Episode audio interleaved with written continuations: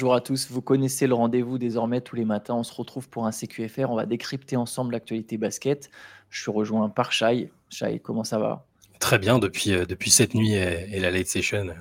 Fidèle au rendez-vous, évidemment. Late session qui est disponible sur Twitch en replay et qui sera aussi sur YouTube à partir de, de demain, si je ne Exactement, c'est ça. Euh, Shai, on va parler un peu de NBA. On ne parle pas toujours de NBA en ce moment, bah, mais là, pour le coup. Il s'est passé des choses pour une fois.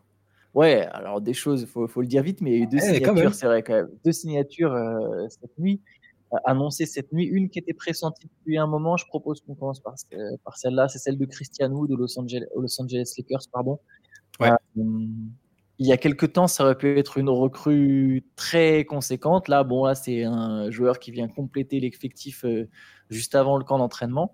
Mais est-ce que tu sens une potentielle bonne pioche derrière la venue de Christian Wood, quand même un, gars qui tournait à 17 points et 7 rebonds, si je dis pas de bêtises, quelque chose comme ça. Quasiment, quasiment 17 points l'année dernière. Mais je vais, je, vais, répondre, euh, je, vais dire que oui, c'est une bonne pioche. Euh, en tout cas, tu sais, c'est le type d'opération, euh, comme, comme ils disent, low risk, high reward, c'est-à-dire faible risque financier engagé et grosse récompense potentielle, parce que c'est un joueur qui est extrêmement talentueux offensivement, mais c'est aussi un joueur qui a... Bah, instable dans le sens euh, qu'a souvent changé de franchise et qui a jamais vraiment réussi à se fixer sur la durée. Euh, mais euh, là, pour deux ans, 5,7 millions de dollars avec la deuxième année en player option, bah, le risque, il est pas. Au pire, ça marche pas et ils n'auront pas hypothéqué une partie de leur avenir pour Christian Wood, qui, je pense, était peut-être. Faudrait que je regarde la liste. Hein. je dis ça comme ça de tête, mais c'était peut-être le, le, free agent restant le plus talentueux de tous ceux qui étaient encore, qui sont pas signés encore je pense. Hein. Euh, à 28 ans en plus, avec les stats que tu as évoquées, euh, il, remplit, il remplit un, besoin pour les Lakers euh, à l'intérieur. Ils étaient très mauvais à 3 points l'année dernière. Je crois que c'était la 25e adresse à 3 points de toute la ligue en saison régulière. lui, ça fait 4 ans qu'il shoot à. Si tu cumules tout, il est à 38%.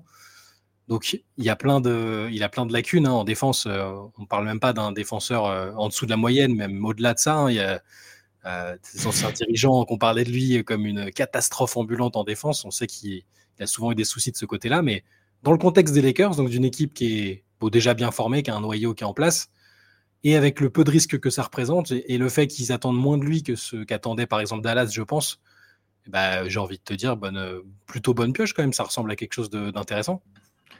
Je trouve, moi, il y a un truc que je trouve un, particulièrement un bon point, c'est que Christian Wood en attaque, il peut reproduire entre guillemets, ce que fait Anthony Davis. Il peut pas le faire dans les mêmes proportions qu'un Anthony Davis mhm. euh, euh, superstar et, flamboyant, mais voilà, on sait qu'Anthony Davis, c'est un joueur qui se blesse souvent. Quand il n'est pas là, ça pourrait pousser les Lakers à jouer différemment parce que bah, il te manque ton intérieur euh, capable de mettre des points. Christian Wood, lui, les matchs que Anthony, Anthony Davis va pas jouer, il va passer de rôle de remplaçant qui joue peut-être 10 minutes certains soirs à rôle de titulaire qui va en jouer 35 et il va aller mettre ses 20 points tous ces soirs-là il va les mettre. Il a une facilité à mettre des points, tu l'as dit. Et du coup, voilà, il a ce profil euh, intérieur longiligne, athlétique, euh, euh, capable de shooter à trois points. Il est même plus adroit qu'Anthony Davis à trois points. Par contre, 27 ans, joueur athlétique, dans son prime, avec ce profil capable de mettre des points, c'est presque, en fait, c'est un red flag, tu vois, de te dire, mais comment ça se fait que ce gars-là, il est toujours disponible? Ah bah, l'explication, elle est ultra simple. Hein. J'écoutais Tim McMahon d'ESPN, qui est insider des Mavs. C'est ce que je disais tout à l'heure. C'est lui qui citait le dirigeant. Euh, euh, donc là, son interlocuteur lui dit pourquoi ça n'a pas marché à Dallas et avant? Il dit bah, pour la même raison que ça n'a pas marché à Houston, à Détroit, à New Orleans, à Milwaukee. Le garçon est indéniablement très talentueux offensivement, mais tous les coachs qui l'ont eu n'en veulent plus. Et Jason Kidd n'en voulait pas non plus quand ils ont fait le trade pour le recruter. Ça n'a jamais cliqué entre eux. Il y a des soirs où il joue extrêmement bien en attaque, mais comme me l'a dit un dirigeant des Mavs, donc c'est là qu'il le cite, ce n'est pas qu'il est mauvais en défense, c'est qu'il est P, euh, P plein d'étoiles, censuré, catastrophique. Donc, ah, ah. et, qui veut pas faire les efforts. Voilà. Euh, oui, parce que en fait, moi je trouve que des fois, il y a des traits qui sont un peu vite tirés sur des joueurs qui seraient pas bons en défense, tu vois. notamment des intérieurs scoreurs. Je trouve que trop vite, on a l'impression de plus pouvoir, de pas du tout savoir comment les utiliser. Mais bon, si un mec il est, il est bon en attaque, euh, un intérieur par exemple qui est bon en attaque, ok, mauvais en défense, mais il a au moins un comportement super pro et c'est un mec cool. Tu peux l'avoir dans. Euh, je sais pas, Greg Monroe, il a eu des saisons en sixième homme qui étaient intéressantes en fait. En sortie de banc, même pas sixième homme, mais juste 15 minutes. En fait, c'est des mecs vraiment sur certains matchs, ils peuvent t'apporter. Je trouve qu'ils sont un peu trop vite. Euh, un peu trop vite ouais, envoyé au placard. Quoi.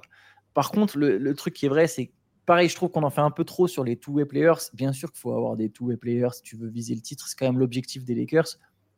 Les Lakers ont besoin de mecs qui sont, qui sont capables de, de se donner des deux côtés du parquet, mais même les équipes championnes, elles n'ont pas que des two-way players. Par contre, par contre, et c'est là où on en vient à ce que tu as commencé à dire, elles ont des mecs qui font tous les efforts en défense. Même mmh. si c'est des mauvais défenseurs, il y a des efforts.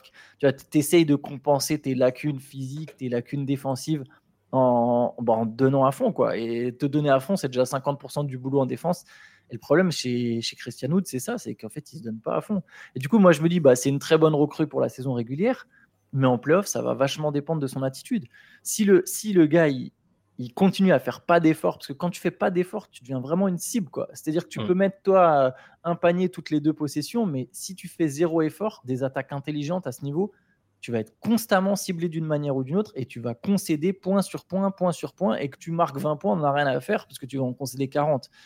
Et du coup, si lui, il fait pas d'efforts, je pense que ça va être comme Montrez Sarel, comme Hassan Whiteside, ces mecs-là, il va pas jouer une minute en playoff en fait.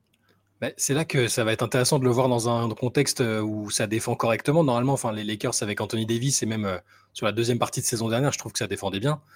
Et, euh, alors, à contrario, à Dallas, ça défendait très mal l'année dernière, alors qu'un an avant, c'était mieux. Et il est incapable de. Bah, là, ça se voit. Enfin, ça se voit beaucoup plus encore dans une équipe qui, a, déjà des difficultés en défense. Quand il est sur le terrain, bah, il apporte rien de ce côté-là. Et donc là, je suis curieux, peut-être qu'aux Lakers après, ils vont peut-être juste lui demander euh, de, l'apport offensif, hein, c'est possible. Enfin, c'est, je disais que c'était l'un des, quatre seuls joueurs en, activité en NBA de, plus de 2m6, donc euh, des intérieurs en gros quasiment, qui a inscrit au moins 100 paniers à 3 points sur chacune des, deux dernières saisons avec euh, Vucevic, Markkanen et, et Jaren Jackson. Donc il est, le, gars, il va apporter ça, il va, il, va stretch, il va, il va shooter. Et c'est ça, dans tous les cas, ce sera une plus-value pour les Lakers. Après, sur le reste, tout dépend du temps de jeu et du rôle qui, sera le sien. Ils ont, ils ont pris aussi euh, Jackson Hayes euh, à l'intérieur qui va avoir du temps de jeu. tout ce qui est bon pour, euh, pour permettre à Davis de ne pas jouer poste 5 et pour pas qu'il mhm. fasse du boudin, c'est bon à prendre. Donc là, dans tous les cas, au pire, ça marche pas. Ils n'ont pas engagé énormément d'argent. Ils ont tenté un pari. Voilà, je, trouve que l'opération, elle est, elle est intéressante. Ils ont attendu assez longtemps de voir ce que serait le marché pour lui. Et voilà, moi, à l'heure qu'il est, je dis bonne pioche. Oui, non, mais euh, en tout cas, sur le papier, ça peut être une bonne pioche. Ça reste, ça, ça approfondit encore un peu plus l'effectif. Et, et oui, au pire, ils auront un mec qui joue pas. Après, bon, c'est aussi un gars qui, dans le vestiaire, euh, alors je pense pas qu'il puisse faire exploser un vestiaire comme celui des Lakers. surtout que je ne vais pas le présenter comme un mec qui fait exploser les vestiaires. Mais par contre, lui, il peut avoir des états d'âme. On voit que des fois, les états d'âme, ça peut euh, perturber certains, certaines équipes. Je dis pas que c'est ce qui va arriver. Surtout que pour le coup, pour ce qui est de faire des efforts, c'est la première fois que Christian Wood il va vraiment jouer avec une équipe pour le titre. Il a besoin de relancer sa carrière. Ça, deux, ça peut être deux sources de motivation pour vraiment se bouger. Parce qu'en vérité, sur, son profil euh, physique, il pourrait être un défenseur correct, en fait. Bien sûr. Et il y a des moments à Dallas où il l'a été. Je trouve que bon, il y a eu des relations un peu particulières avec les Mavs, en fait. Bah, avec, Jason Kidd. Hein. Jason Kidd, quand ça ne va pas avec un joueur, c'est très compliqué. On le sait, c'est un de ses problèmes en, tant que coach NBA. Hein. Et il y a certains gars, quand ça va pas avec un coach, ils en, ils en branlent pas une, quoi, on peut le dire comme ça. Je pense que c'est ce, qui est, ce qui est notamment passé euh, pour Cristiano de la saison dernière. Mais oui, je, suis d'accord, potentiel euh, bonne pioche pour les Lakers. Allez, une autre signature, beaucoup plus anecdotique, je pense, celle de Danny Green aux Sixers. Danny Green qui revient à Philly. Ouais, tu, tu, dis, tu disrespectes la génération 87. Est-ce que ça peut être un cadre de vestiaire à Philly? Ça peut être intéressant. Ça, oui. ça, peut être une, ça, évidemment, il y a une relation, une relation existante avec Nick Nurse déjà. Il connaît les Sixers parce qu'il y était il y a un an et demi, en gros, quand, avant qu'il le. Ouais, c'est ça, il y a un an et demi, il s'est blessé, après il n'a pas rejoué. Euh, c'est très bien pour le vestiaire. Sur le terrain, je suis d'accord, je pense qu'il est un peu à bout de souffle, notamment parce qu'il a, il a, eu cette blessure au genou euh, il y a un an et demi et qu'après, depuis, bah, Memphis euh, n'a pas été très très utilisé ou ça n'a pas bien fonctionné. Après, il l'avait coupé, il avait fini à Cleveland.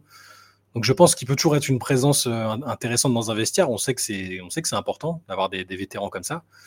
Là, c'est juste que c'est bon à Philadelphie. Euh, quel, Sixers il va retrouver aussi, c'est ça? Dans quel, euh, quel, quel, contexte? Là toujours, on, est, toujours en plein milieu du, truc avec Arden. Il n'y a rien qui est résolu. C'est anecdotique et ça, peut, dans, un autre contexte, ça pourrait ne pas être anecdotique. C'est pas une mauvaise signature, je pense. Euh, c'est un, il a peut-être encore en lui euh, quelques, quelques bonnes minutes où il est capable d'être toujours l'un des meilleurs shooters dans le corner de la NBA. pareil, une autre stat que je lisais après sa signature, euh, c'est depuis 2009 et donc son arrivée en NBA, c'est le, troisième joueur le plus prolifique sur les, les, paniers à trois points dans, le corner derrière PJ Tucker et Trevor Ariza. Donc c'est quand même pas, pas rien. C'est un joueur qui a gagné trois titres aussi, donc il a la culture de la gagne. Après, sur le terrain en tant que tel, je sais pas. Ouais, je, vois, je vois pas ce que je peux vraiment rajouter de plus. C'est effectivement un, bon, un 3D classique euh, intéressant à, associer à Embiid. Je suis plus sûr qu'il ait le côté euh, D sur le 3D, donc bon, ça reste surtout un 3. Mais bon, voilà, si, si, si effectivement il y a quelqu'un qui peut mettre de, être le relais de Nick Nurse, voilà, tu as mentionné sa, sa relation avec Nick Nurse, ils ont gagné un titre ensemble. S'il peut être le relais de Nick Nurse un peu dans le vestiaire, bon, ça peut toujours faire du bien, mais j'avoue que je je fais pas des masses sur cette signature qu'il a pour le coup. Je trouvais beaucoup plus une signature de fin de, hmm. de fin d'été que, que celle de, de, Christian Wood, où il y avait un potentiel pour que ce soit un peu plus. Bon, pas une signature, mais une nouvelle importante, même si c'est une mauvaise nouvelle pour les Pélicans, c'est la blessure de Trey Murphy au ménisque. Euh, donc ça signifie rééducation, genou, toujours rééducation, potentiel longue rééducation. Et la saison n'a pas commencé, on perd déjà des plumes du côté des Pélicans. C'est triste. Bah, alors, on, va espérer que ce soit que, l'opération soit pas nécessaire. Ça arrive parfois que euh, qu'une rééducation soit, soit suffisante. Dans tous les cas, ça lui fait manquer euh, là à partir de maintenant quasiment deux mois normalement, donc il va rater la préparation, enfin le training camp et probablement le début de la saison. Et si par contre il y a opération, comme tu disais, là c'est plus, euh, il, va, il va rater les, premiers mois de la saison carrément. Et c'est très dommage parce que dans la saison très très compliquée qu'ils ont eue euh, l'an dernier, avec euh, l'absence de Zion, le début canon et derrière la, descente, ça a été une vraie révélation, je trouve. On l'avait déjà vu bon hein, lors de sa saison rookie, mais là en tant que sophomore, il a été. franchement, je pense, c'est pas abusé de dire que c'est un des meilleurs shooters de la ligue déjà aujourd'hui, je pense. il a que 23 ans. L'an dernier, il shootait à 40% à 3 points, quasiment 15 points par match. En catch and shoot, il est redoutable. C'est un super joueur qui a dont on n'a pas encore vu, à mon avis, le, plein potentiel. Et j'espère pour les Pelicans que qu'il n'a pas besoin d'opération et qu'il va, va revenir assez rapidement. Dans tous les cas, il a que 23 ans, donc euh, c'est un membre de, de l'équipe pour l'avenir, ça, il n'y a aucun souci. Mais euh, c'est dommage de, que déjà à ce stade de la saison, sur un workout euh, individuel, euh, enfin qui est pas encore, ils n'ont pas encore repris la préparation collective, mais c'est très dommage. Donc, et, ils, ont, ils ont ça donc à déplorer. Il, doit, il y a toujours des interrogations autour de Zion qui a l'air de bien travailler. Hein. Les images qu'on a vues sont, sont plutôt rassurantes. On essaie de les analyser à chaque fois. Est-ce qu'il a l'air en forme physique et tout Les dernières photos et images sont plutôt intéressantes. Mais Trey Murphy, ouais, je trouve c'est quand, même quand même un coup dur. Ouais, et puis c'est un profil vraiment important euh, pour les Pélicans. Il n'y a pas 50 000 shooters aux Pélicans. C'est une équipe qui aura justement le spacing va être euh, euh, super important à New Orleans entre Zion, Brandon Ingram, CJ McCollum. C'est quand même des mecs qui ont besoin de la balle. Mm. alors Ingram, McCollum, ils savent mettre, enfin ils peuvent mettre des tirs, mais c'est pas c'est pas des joueurs spot-up. Hein. Ça n'a jamais été ça et ça sera ça sera sans doute jamais ça. C'est voilà, c'est des gars qui ont besoin du ballon. Zion aussi pour ça aussi qu'on aimerait des fois voir ce que ça donne Zion et Ingram vraiment ensemble. On ne peut jamais le voir sur des longues séquences. Donc, euh, donc ça, c'est intriguant. Et Trey Murphy, lui, pour le coup, à l'inverse, c'est un mec qui n'a pas besoin de la balle, mais qui est quand même une menace en attaque. Euh, et c'est parfait d'avoir un joueur comme ça autour de, tous ces manières de ballon. Il va, il va leur manquer, que ce soit, euh, ce soit pour deux mois ou pour six. Mmh. il vaut mieux évidemment deux que six. Euh, c'est un, joueur qui va leur manquer. C'est un mec qui est quand même passé de 4 à 14 points par match euh, entre sa première et sa deuxième saison, notamment parce qu'il a eu beaucoup plus de temps de jeu. Mais, mais voilà, il y a eu une vraie évolution. Et oui, tu parles d'avenir, tu as raison, évidemment qu'il fera toujours partie de l'avenir. Mais le problème à New Orleans, c'est qu'on n'est pas tant sur une équipe d'avenir au final. On est sur une mm. équipe qui a envie de gagner maintenant. Je pense même pas qu'on puisse la considérer comme une équipe d'avenir parce que ça sous-entendrait que que l'avenir est safe autour de Zion et c'est pas le cas. On sait pas, on sait, il y a toujours des incertitudes. Euh, sur est-ce combien de temps il va rester à New Orleans, combien de temps il va rester en bonne santé, etc. Donc c'est une équipe qui a quand même une certaine pression. Et même si lui est jeune, donc lui à titre individuel, oui, il y a le temps. Mais bon, les Pélicans, eux, pour le coup, n'ont pas vraiment le temps et, et ah, ont besoin de commencer très vite, très fort. Donc, non, je, suis d'accord avec toi. Mais l'an dernier, quand ils ont commencé fort, on, disait que c'était un outsider intéressant à l'Ouest. donc, pour moi, si Zion est, rétabli et qu'autour les, autres sont là, ouais, c'est pas une équipe d'avenir, c'est une équipe qui doit jouer le, top 5 de l'Ouest sans aucun souci. On, verra. C'est un peu, un, peu dommage. Ouais, Trey Murphy, je revois ce match où il met 9 ou 10 tirs à 3 points l'an dernier. Enfin, il y a plusieurs matchs où il a vraiment en, volume et en adresse. C'est dans une NBA où le shoot est, voilà, c'est, impensif. Hein, dire que c'est, devenu ultra important. Il est, il est quand même redoutable de ce point de vue-là. Donc voilà, on va lui souhaiter un bon rétablissement et qu'il revienne vite euh, pour les Pelicats. Ouais, c'est clair. Sachant que c'est un joueur long en plus, donc c'est vraiment, c'est vraiment le top. Euh. Trey Murphy, c'est un profil très intéressant. Euh, on, va, on va parler un peu de la Coupe du Monde. Il y avait le début, euh, début des quarts de finale hier. J'ai fermé la page avec les scores. Là, je sais que je vais aller de, de, tête. La Serbie a battu la Lituanie 87 à 68 je pense, de tête. C'est, on est sur 19 points d'écart. Je, te, le redis dans à, peu, dans à, peu, près une seconde et demie, 87 à 68. Voilà. Ok, donc j'avais le bon score. Et les États-Unis ont gagné 100 à 65. Ils ont gagné 100 à 63, ouais. Ok, 160. Je j'étais pas loin. j'étais pas loin. Je me souvenais qu'ils avaient mis pile 100 points, donc les États-Unis qui ont roulé sur l'Italie.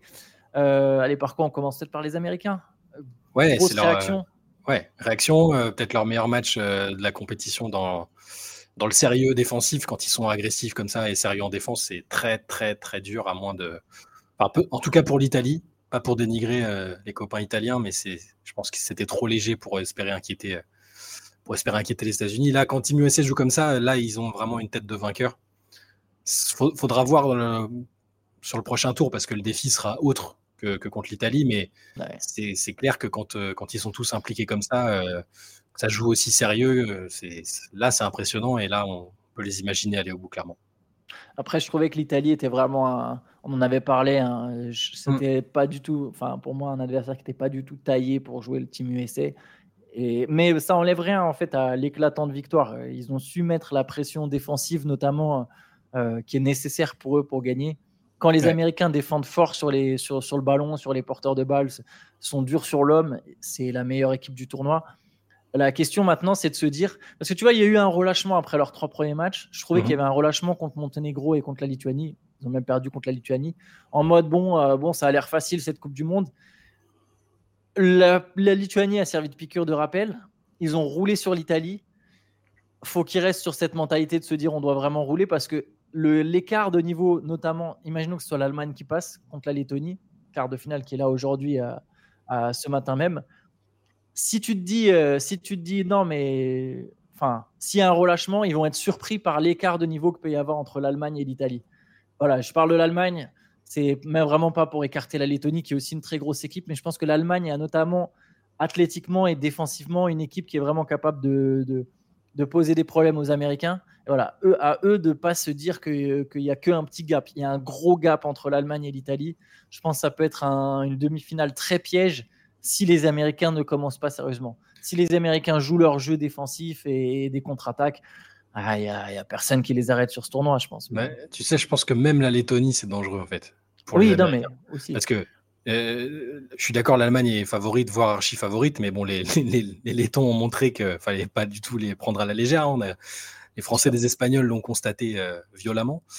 Euh, mais oui, oui, je suis complètement d'accord. C'est le, gap, il, est important et euh, quel que soit le vainqueur, je pense qu'ils pourront pas jouer comme ils ont joué contre le Monténégro et la Lituanie, parce que aussi bien l'Allemagne que, les Lettons, ça, ça, peut shooter fort. Et on a vu que les Lituaniens, leur début de match contre les États-Unis, là, quand ils commencent à rentrer à trois points, ça, peut vite être compliqué. Mais oui, je suis d'accord. Là, on a vu le meilleur visage de Team USA et s'ils jouent comme ça contre tous les adversaires qui viennent, alors, à voir quand, si c'est le Canada ou la Slovénie à un moment, c'est des équipes particulières, mais je pense que là, on a, en tout cas, on a vu la preuve que c'était peut-être qu'un accident et qu'ils sont vraiment focus et qu'ils peuvent, ils peuvent aller au bout là.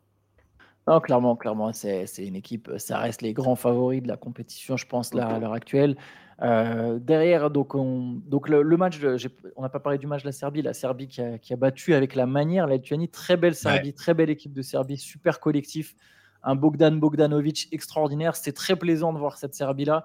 Mm. Euh, la Serbie qui, au final, est. voilà, on en parlait hier, qui est forte quand on l'attend pas. Et dès qu'elle est, dès qu'elle est présentée parmi les favoris, elle se, elle se, plante un peu. Là, voilà, là, elle était moins attendue sur cette compétition. Elle est en demi-finale. En, franchement, je l'insiste, en jouant du beau basket. Il y a beaucoup de QI basket dans cette équipe et il y a un Bogdanovic qui est toujours euh, monstrueux à chaque fois qu'il débarque en FIBA. Bah, tu sais, on, a pas mal, enfin, on a disserté en long en large sur ce qui n'a pas été euh, pour l'équipe de France, etc.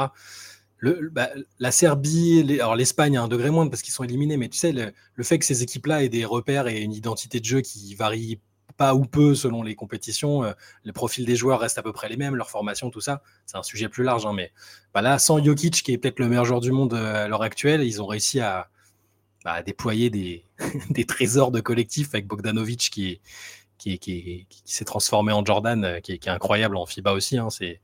Et même autour, franchement, les autres joueurs sont vraiment très très bien joués. Il n'y a, a, pas eu photo contre la Lituanie. Tu as raison, les Serbes, quand on les attend, ils déçoivent, et quand on les attend pas, ils sont là. C'est en Gros, une grosse demi-finale contre ou le Canada ou la Slovénie, ça va être, ça va être fort. Exactement, j'allais venir, j'allais dire euh, voilà, que derrière, ils vont, ils vont quand même jouer une équipe très solide. Aujourd'hui, le programme, c'est donc Allemagne-Lettonie à 10h40. Euh, gros match, gros match. On ouais. ça évidemment, on sera devant. Et ensuite, on aura euh, l'affiche du jour qui est assez exceptionnelle entre le Canada et la Slovénie. Luka Doncic contre le Canada. Alors, je n'ai pas envie de résumer la Slovénie à Luka Doncic, mais, mais c'est, voilà, on a un bon petit duel euh, Doncic-Gildeus Alexander. Ça, c'est à 14h40, si je dis pas de bêtises. Le, je crois que tu ne dis pas de bêtises. Je, crois que c'est ça les, les, les horaires. Ouais, 10h. Non, pardon. Alors, c'est 10h45, 14h30. Ça, ça jouait sur okay. les minutes. Mais ça, c'est pour les deux matchs du jour et on les débriefera évidemment ensemble demain. On fera un point complet euh, sur ces deux affiches et sur la suite de la compétition. Et eh ben, écoutez, sur ce, Shai, on va pouvoir se laisser. Yes. Je, je, vous dis une bonne journée à tous. Ciao. Bonne, bonne journée. Ciao.